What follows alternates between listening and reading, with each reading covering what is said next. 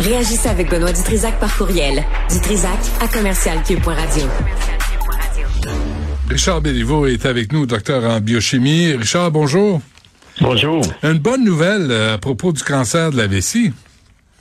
Oui, absolument.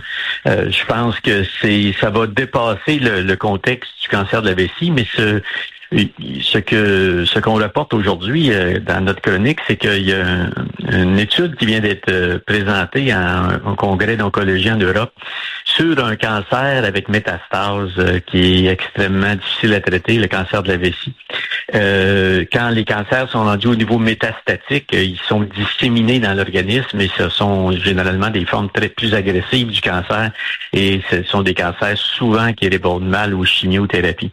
Là, il y, a, eu un groupe qui a eu une idée absolument euh, géniale. Hmm. Euh, je, vais te faire euh, rêver, Benoît. Oui. tu, taperas dans Google nudibranche ou limace de mer.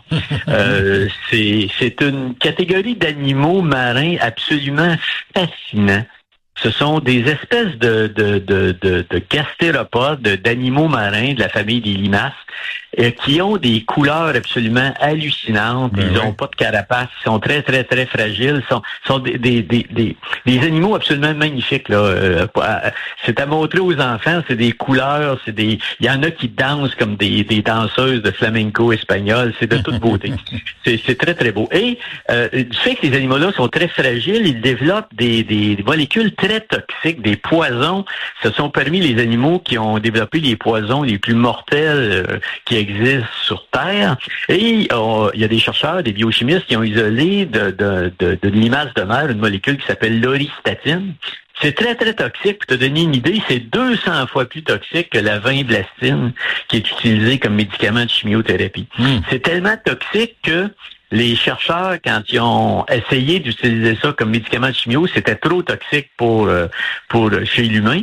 Alors, l'idée qu'on a eue, c'est de dire plutôt que de donner le médicament, cette toxine-là de façon seule, on va la conjuguer, on va lui donner un système de, de guidage avec un anticorps qui reconnaît une protéine qui est à la surface des cellules cancéreuses. On avait donc une charge explosive là, qui est à l'oristatine, mm-hmm. la molécule très toxique, et on, on lui a donné un guidage euh, GPS pour amener cette toxine-là spécifiquement au niveau de la cellule cancéreuse. Parce que le problème de la chimiothérapie, les chimiothérapies, ce sont des poisons cellulaires que l'on donne qui plus de cellules cancéreuses que de cellules saines, mais qui ont quand même un impact sur les cellules saines, au niveau de la moelle osseuse, au niveau du tube digestif, les nausées, euh, les vomissements, la perte des cheveux, euh, tout ce qui est associé comme effet secondaire de la chimiothérapie, c'est une conséquence du fait que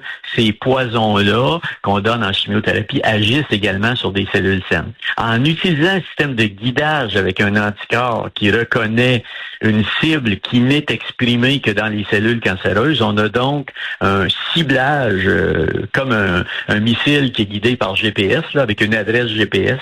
On a donc un ciblage spécifique vers les cellules tumorales lorsqu'on administre ça aux patients.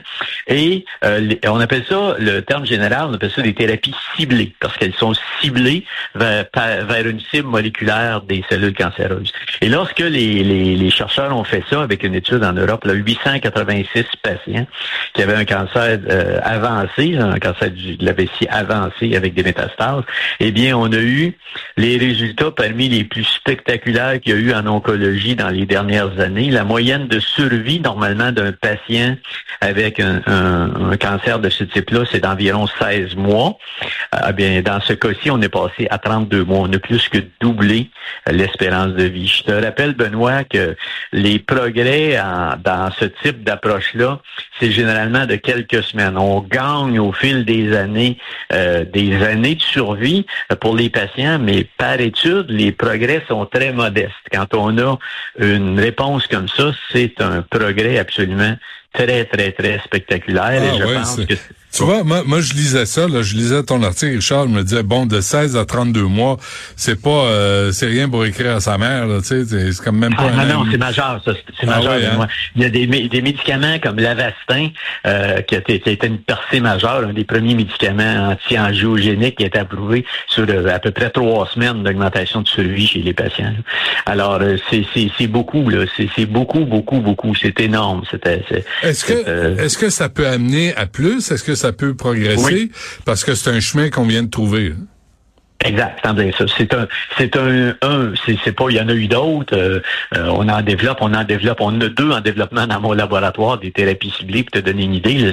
C'est la nouvelle, c'est la nouvelle façon d'attaquer le cancer. Donc il y a beaucoup, beaucoup de de de, de, recherches qui se fait euh, au niveau scientifique et au niveau clinique à l'échelle mondiale.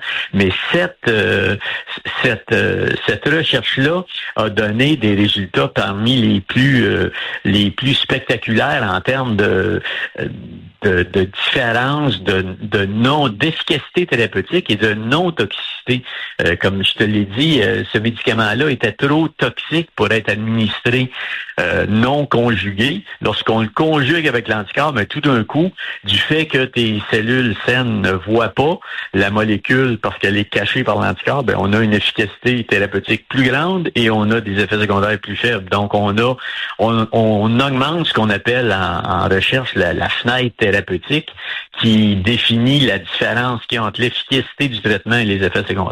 La fenêtre thérapeutique devient donc très grande et l'adhésion des patients au protocole va être plus élevée parce que les gens sont moins malades, hmm. ils sont contents des résultats, puis souvent les gens abandonnent les traitements à cause des effets secondaires des traitements qu'ils vont devoir subir euh, dans les protocoles. donc dans ce sens-là, ce n'est pas que l'efficacité qui est augmentée, c'est euh, la, qualité de vie la qualité de vie. Je pense qu'il faut, faut penser, euh, tu sais, on vit, on vit vieux. Euh, c'est, à date, c'est, plus de 40% des, de la probabilité que dans, dans, nos vies qu'on développe des, des, cancers. Donc, il faut falloir qu'on ait des nouvelles approches plus euh, intégrées. Les gens continuent de travailler aujourd'hui avec les immunothérapies. Les effets secondaires sont très faibles. Donc, on vit avec le cancer. Je te rappelle que euh, on est à la sortie de l'adolescence tous porteurs de micro-tumeurs dormantes dans nos tissus. C'est en bonne partie notre mode de vie euh, qui, permet à ces micro-tumeurs-là d'évoluer ou non vers un stade clinique. On vit donc avec des tumeurs et le fait d'avoir des thérapies qui sont moins aliénantes, moins euh, débilitantes, moins contraignantes que ce qu'il y a eu en première génération, là, à partir des années 60, mm-hmm. ça, ça, donne, ça donne une meilleure, ça va nous donner une meilleure façon de gérer cette maladie-là et que cette maladie-là devienne euh, comme une maladie, tu sais, euh, une maladie chronique, ce qu'elle est, mais qu'on puisse la gérer à long terme. C'est avec des approches de ce type-là qu'on va arriver à, faire ça. Je te, rappelle qu'il y a 13 000 diagnostics de cancer de vessie par année au Canada. Euh, il y a de 2600 décès et que c'est un des cancers pour lesquels la, la, il, y a une, il y a un sexisme exprimé à une échelle inouïe. Il y a trois fois plus d'hommes en moyenne que de femmes qui font des cancers de vessie. Ah.